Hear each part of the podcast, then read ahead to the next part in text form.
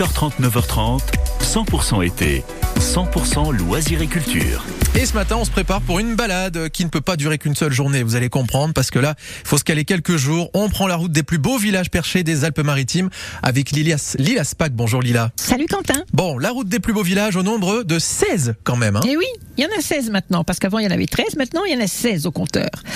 C'est une nid d'aigle qui mérite vraiment le détour. Alors pour n'en citer que quelques-uns, Carrosse son centre international d'art contemporain, avec 1700 œuvres quand même.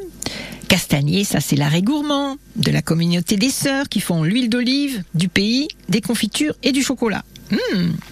Coaraz. Ah, Coaraz, ce sont des artistes qui ont signé des fameux cadrans solaires. Donc ça vous oblige à y passer. Duranus et son vertigineux promontoire de 200 mètres de haut et qui rappelle une histoire où on forçait les révolutionnaires à sauter pour la République. On arrive à Aise, là c'est un véritable jardin suspendu sur la mer, où il y a un restaurant mythique. Falicon, et oui, figurez-vous que la reine euh, aimait venir, non pas la reine Elisabeth, mais la reine Victoria, aimait venir y boire son thé. Et il y a toujours l'endroit pour boire votre thé ou manger d'ailleurs euh, un très bon restaurant.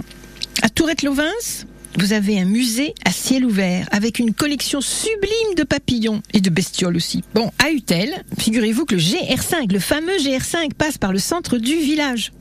Bon, ben, vous avez compté, je n'ai pas cité les 16 villages. C'est à vous de le faire, je vous le souhaite, parce qu'il faut impérativement faire cette route qui est quand même extraordinaire et qui vous emmènera découvrir des petits villages, des fontaines, des oliviers, des gens trop sympas. Et c'est un village, un nombre de villages au nombre de 16 à absolument découvrir. Merci beaucoup Lila Spack pour ces beaux périples qu'on retrouve sur francebleu.fr ou l'application